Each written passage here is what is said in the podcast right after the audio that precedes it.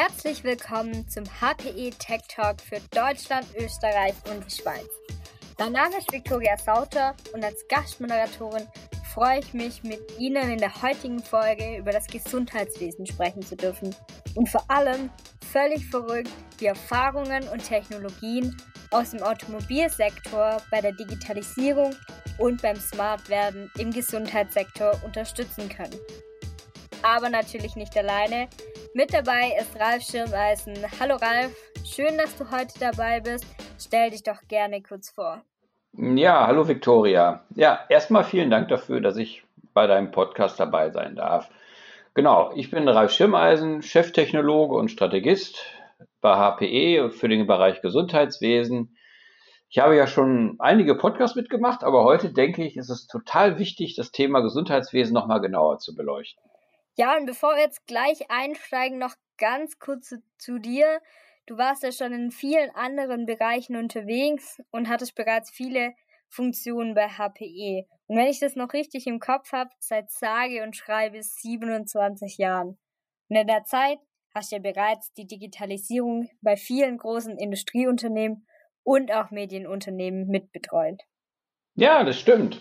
Ich hatte ja bereits viel äh, mitverantwortet und äh, jetzt bin ich seit gut acht Jahren im Gesundheitssektor.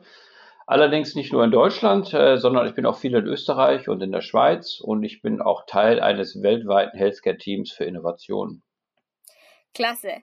Und um damit dann auch direkt ins Thema einzusteigen, wenn ich mir die Zeitungen heute so durchlese, mache ich mir schon Sorgen um die Gesundheitsversorgung. Überall lese ich, dass es keine Pflegekräfte mehr gibt, immer weniger Ärzte da sind, die Stromkosten nicht mehr zu bezahlen sind und dass immer mehr Kliniken Insolvenz anmelden. Mir ist schon klar, dass die Pandemie da so einiges von den Kliniken abverlangt hat. Aber wie siehst du denn das? Denn du bist ja in vielen Kliniken in Deutschland unterwegs und begleitest sie auf ihrem Weg zur Digitalisierung. Ja, es kneift an jeder Stelle und natürlich äh, sehe ich aus meiner Warte nicht alle Themen. Äh, geht ja auch gar nicht. Aber einige Themen schon. Und es steht gerade eine ganz große Diskrepanz zwischen den Leistungserbringern, also den Ärzten und Pflegekräften, gegenüber der Erwartungshaltung der Patienten. Ne, zum einen ne, die Patienten, die natürlich die beste Behandlung bei bester Betreuung erwarten, also quasi den Spezialisten, der am besten fortgebildet und sehr erfahren ist. Aber auch einen leichten Zugang zum Status quo der Behandlung erwarten. Eine vernetzte Versorgung, integrierte Prozesse und so weiter. Und dann hast du auf der anderen Seite ähm, die Ärzte und Pflegekräfte, die den Kostendruck spüren, weniger Zeit haben für Fortbildung und individuelle Patientenbetreuung. Und dazu werden sie überrannt mit regulatorischen Anforderungen und natürlich auch hier mit nicht vernetzten Prozessen. Und jetzt kommt noch die Energiekrise und die Inflation dazu. Ja, das ist wirklich nicht einfach. Was hat denn jetzt die Energiekrise mit den Krankenhäusern zu tun? Weil eigentlich habe ich gelesen, dass die Bundesregierung einen großen Teil der zusätzlichen Energiekosten übernimmt. Das klingt doch ganz gut. Ja, das auf den ersten Blick hast du recht, das stimmt auch. Äh, aber aus meiner letzten Studie dazu ging hervor, dass aktuell die Krankenhäuser 4 Milliarden Euro an Energiekosten zahlen. Für 2022 die Abrechnung wohl so bei circa 8 Milliarden Euro sein wird und 2023 bei ca. 12 Milliarden. Das wird auf Dauer die Bundesregierung nicht tragen wollen. Okay, und jetzt? Ja, wieder sparen. An allen Ecken und Kanten. Na dann. Aber ich möchte noch ein anderes Thema anschneiden, das du jetzt noch gar nicht erwähnt hast, und zwar die Nachhaltigkeit. Genau, und zwar Nachhaltigkeit über alle Themen hinweg. Nicht nur Energie, wie wir es gerade angesprochen haben, sondern auch Mobilität, Recycling, Abfall im Allgemeinen, und so weiter. So ein Krankenhaus ist quasi wie eine kleine Stadt. Das sieht man übrigens auch am Energieverbrauch. Eine große Klinik hat gut und gerne den gleichen Energieverbrauch wie eine kleine Stadt mit 100.000 Einwohnern. Wow. Und dann noch mehr Baustellen. Aber ich meine, wir würden ja nicht hier sitzen, wenn du dir da nicht schon Gedanken drüber gemacht hättest. ja, sehr gut, genau. Viele Gedanken sogar.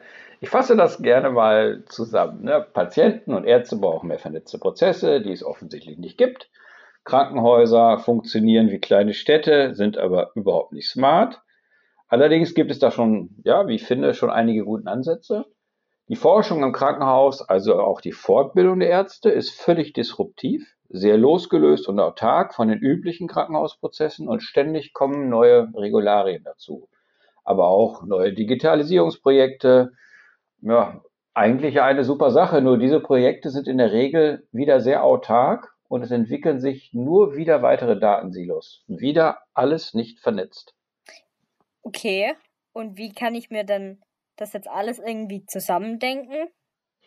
Ja, das ist ein großes Thema. Ne? Wir sitzen bereits seit einiger Zeit daran. Lassen mich dazu eben etwas ausholen. Das ist ganz spannend. Wir von HPE sind bereits seit vielen Jahren im Automobilsektor dabei, das Thema autonomes Fahren mit zu begleiten. Man kann sich gut vorstellen, dass bei solchen Fahrzeugen eine extrem große Anzahl an Sensoren aus den verschiedensten Sektoren ausgelesen werden müssen. Im Auto, außerhalb vom Auto oder auch von weiteren Applikationen und Lösungsanbietern. Und dann müssen diese Daten, was immer Datensilo-übergreifend ist, zusammengefasst werden und einer weiteren Applikation, vielleicht auch einer weiteren KI zur Verfügung gestellt werden. Und am Ende sogar müssen diese Daten dann wieder zurück zum Auto und das möglichst schnell.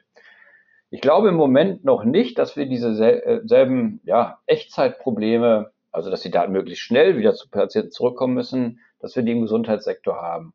Aber vielleicht kommt das auch noch. Aber das Datensilo-Problem, das herrscht erstmal vor.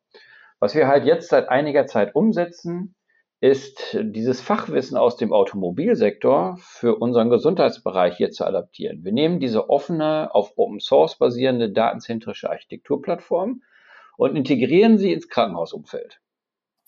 Also das kann ich mir jetzt erstmal ganz gut vorstellen. Aber vielleicht kannst du mir doch noch ein Beispiel nennen, wo konkret Verbesserungen entstehen können, wenn Datensilos kombiniert werden. Ja, das ist wirklich das Salz in der Suppe. Das ist ganz spannend, wenn man sich damit etwas tiefer beschäftigt. Das Feld ist wirklich richtig groß. Und je länger wir darüber nachdenken, desto mehr fallen uns äh, weitere neue Themen ein. Äh, ein Beispiel, eingangs hattest du das Thema Energie erwähnt. Ja, ich kann mit unseren datenzentrischen Architekturplattformen Energiedaten zusammenlegen mit Patientendaten. Ich kann also genau sagen, wie viele Patienten wie viel Energie verbrauchen pro Bett, pro Raum oder was auch immer. Und ich weiß, ob der Operationssaal nachts umsonst gekühlt wurde, obwohl keine Operation laut PAX-System, Krankenhausinformationssystem, anstanden. Ich gehe mal davon aus, dass aber die Architekturplattform allein noch nicht reichen wird. Wie setzt ihr das Ganze dann um? Genau, wir haben uns da strategisch mit zwei HPE-Partnern zusammengesetzt, äh, weil alleine kann man so ein Thema sowieso äh, schlecht umsetzen. Zum einen mit der Firma Merz aus Essen, die mit ihrer sehr guten und sicheren Interoperabilitätsplattform in der Lage sind, Patientendaten zu integrieren. Und zum anderen mit der Firma IBA aus Cottbus, die im Energiesektor bei den Energieriesen unterwegs ist und ebenfalls alle unterschiedlichsten Sensoren im gesamten Energiebereich auslesen kann. Und zwar unabhängig vom klassischen Gebäudemanagementsystem. Und das ist wichtig. Zusätzlich liefert die IBA noch dieses riesige Dashboard, das man aus den Leitständen der Energieriesen so kennt. Äh, ja, oder auch von 007 oder dem MI5 oder 6 oder so. Ja, und äh, genau dazu bauen wir gerade eine Live-Demo auf. Aber da leider ohne James Bond. Schade. Das wäre echt mal was gewesen. Ja, das nächste Mal vielleicht. Wir gehen übrigens davon aus, dass Krankenhäuser in Zukunft ihre Prozesse viel stärker konsolidieren werden. Das heißt, es macht doch gar keinen Sinn mehr, dass jedes Mal jedes Krankenhaus einzeln sich digitale Prozesse überlegt und betreibt. Ich denke, so ein großer Leitstand, wie ich ihn vorhin beschrieben habe, ist der Schlüssel zum effizienteren Betrieb eines smarten Krankenhauses, vielleicht mehrerer smarten Krankenhäuser oder sogar einer smarten Gesundheitsregion oder einer smarten Klinikkette. mit der offenen datenzentrischen Architekturplattform darunter bin ich in der Lage, mir eigene Messkriterien oder KPIs sehr einfach zu definieren und zu überwachen. Ja, und das ist für so eine größere Umgebung extrem wichtig. Und wir sehen hier wirklich enorme Einsparpotenziale. Du hattest mich doch äh, noch nach Beispielen gefragt. Ein spannendes weiteres Beispiel ist das Thema Nachhaltigkeit, also Green Hospital. Also über alle Sektoren hinweg. Den, Nachhaltig den Nachhaltig Nachhaltigkeitsdaten kommen wieder aus verschiedensten Systemen. Also Patientendaten sowieso als Basis, aber du brauchst Energieverbrauchsdaten, vielleicht noch äh, mit irgendwelchen angezeigten Energiemix, aber auch Mobilitätsdaten, Recyclingdaten und einiges mehr.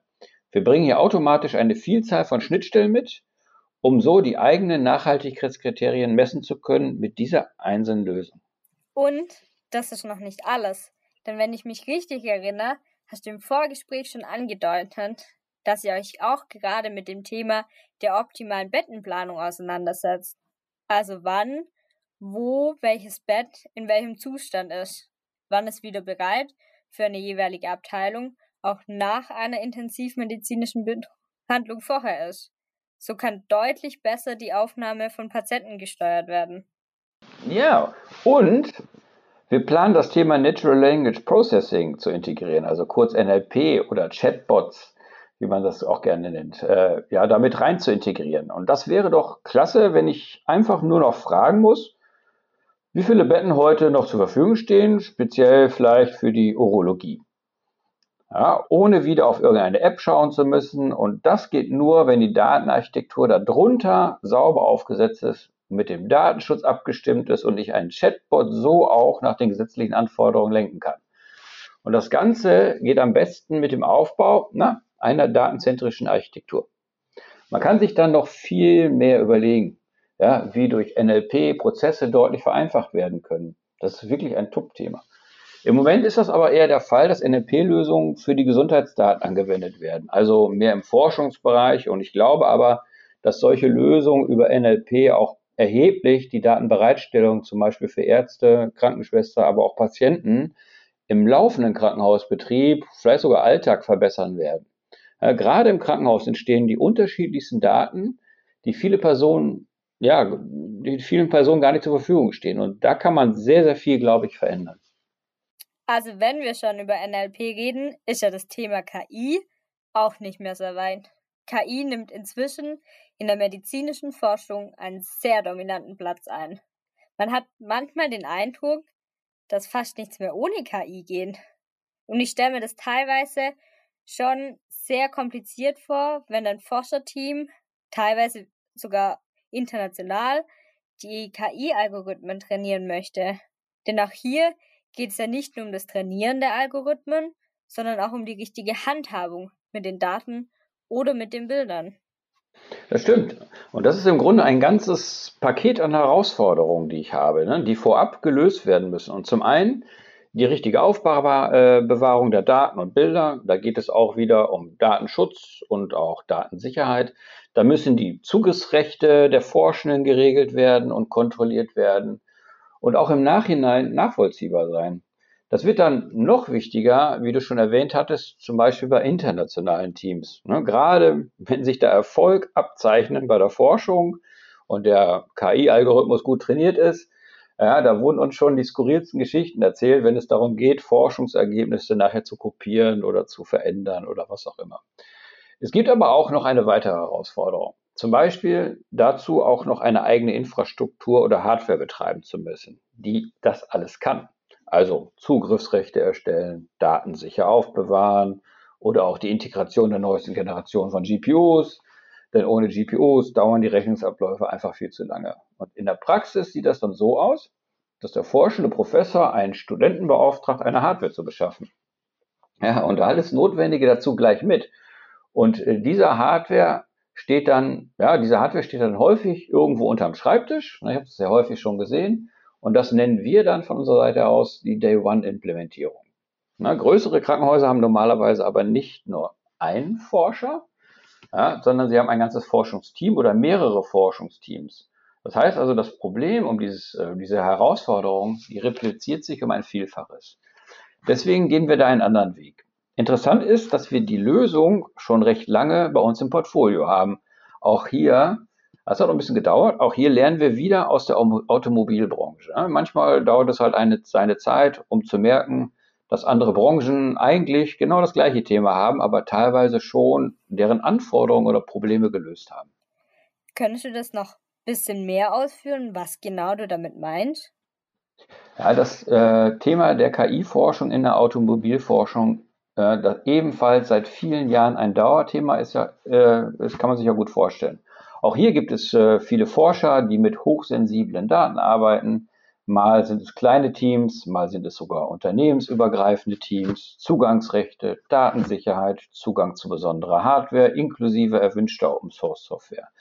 Verteilte Daten, nicht mehr kopierbare Daten aufgrund ihrer schieren Größe. Man benötigt eigentlich äh, eine bessere Metadatensuche. Ja, du merkst schon, es sind genau die gleichen Themen ja, aus der Mobilbranche wie im Gesundheitsbereich. Und daher nennen wir unsere Lösung dazu auch Unified Analytics. Eine auf Forscher zugeschnittene Komplettlösung, die im Self-Service-Modus funktioniert. Der Professor kann selber sein Forscherteam einladen, auf seiner gesicherten Infrastruktur zu arbeiten. Er verwaltet ganz einfach selber die Zugriffsrechte, vielleicht sogar noch die richtige Jupyter Notebook-Version lädt er dazu äh, und stellt sie in seinem eigenen Softwaremarktplatz zur Verfügung. Ja, oder der Professor macht es nicht, vielleicht macht sein Assistent. Die Forschungsdaten liegen auf redundanter Hardware inklusive Backup, alles zu jeder Zeit datenschutzkonform. Da diese Lösung mandantenfähig ist, können dann auch weitere Forschungsteams da getrennt voneinander ihre Algorithmen trainieren. Es gäbe vielleicht sogar die Möglichkeit, sich GPUs zu teilen. Ne? Das ist aber dann äh, immer eine Geschmackssache, wie jedes Team das dann jeweils sieht oder auch wie die Forschungsgelder dann verteilt worden sind. Ich bekomme immer wieder mit, dass größere Krankenhäuser oder Universitätskliniken sich äh, so eine Art KI-Factory oder KI-Campus aufbauen wollen. Und das ist genau die Lösung dafür. Wenn man ehrlich ist, macht es doch gar keinen Sinn, mit einer Day-One-Lösung anzufangen, vielleicht sogar fünfmal oder zehnmal im Krankenhaus, wenn eine Day-Two-Lösung, die alles bereits integriert, mit einfach extrem viel, mir einfach extrem viel Arbeit spart. Ich merke schon, wir könnten da noch Stunden weiterreden aber leider läuft uns so ein bisschen die Zeit davon. Ich möchte ich aber nicht gehen lassen, ohne noch einen Punkt anzusprechen, denn es hört sich alles sehr, sehr gut an, aber wie soll denn das bezahlt werden? Für mich klingt es jetzt nach einem sehr großen Projekt mit hohem Investitionsvolumen. Und am Anfang hast du doch gesagt, wir müssen jetzt alle sparen. Ja, also theoretisch ja. Aber wir folgen hier dem Trend, das Ganze als Service anzubieten. So wie man es aus der Cloud gewohnt ist, sei es bei AWS oder auch bei Salesforce. So wird es auch konsumiert. Nur, dass die Gesamtlösung nicht irgendwo in der Cloud sich befindet, sondern fertig konfektioniert im Krankenhaus steht, inklusive Betrieb. Aber das Bezahlmodell adaptiert sich tatsächlich an die tatsächliche Nutzung der Lösung, also genau wie man es aus der Cloud gewohnt ist. Und daher bietet es sich an, ja, macht ja auch Sinn, hier erstmal mit einem kleineren Use Case anzufangen, um dann erst später wachsen zu können. Ja, Ralf, die Zeit ist wie immer viel zu kurz. Erstmal vielen herzlichen Dank für deine Zeit heute. Ich finde es ein extrem spannendes Thema und freue mich darauf, noch mehr von dir dazu zu hören. Damit möchte ich auch den Podcast schließen. Danke an alle ZuhörerInnen für die entgegengebrachte Zeit. Für weitere Informationen steht Ihnen HPE und natürlich auch Ralf gerne zur Verfügung. In der Beschreibung finden Sie unsere LinkedIn-Adressen und weitere Ressourcen. Nur nicht zögern, einfach mal nachfragen. Und damit vielen Dank und bis bald beim nächsten HPE Tech Talk.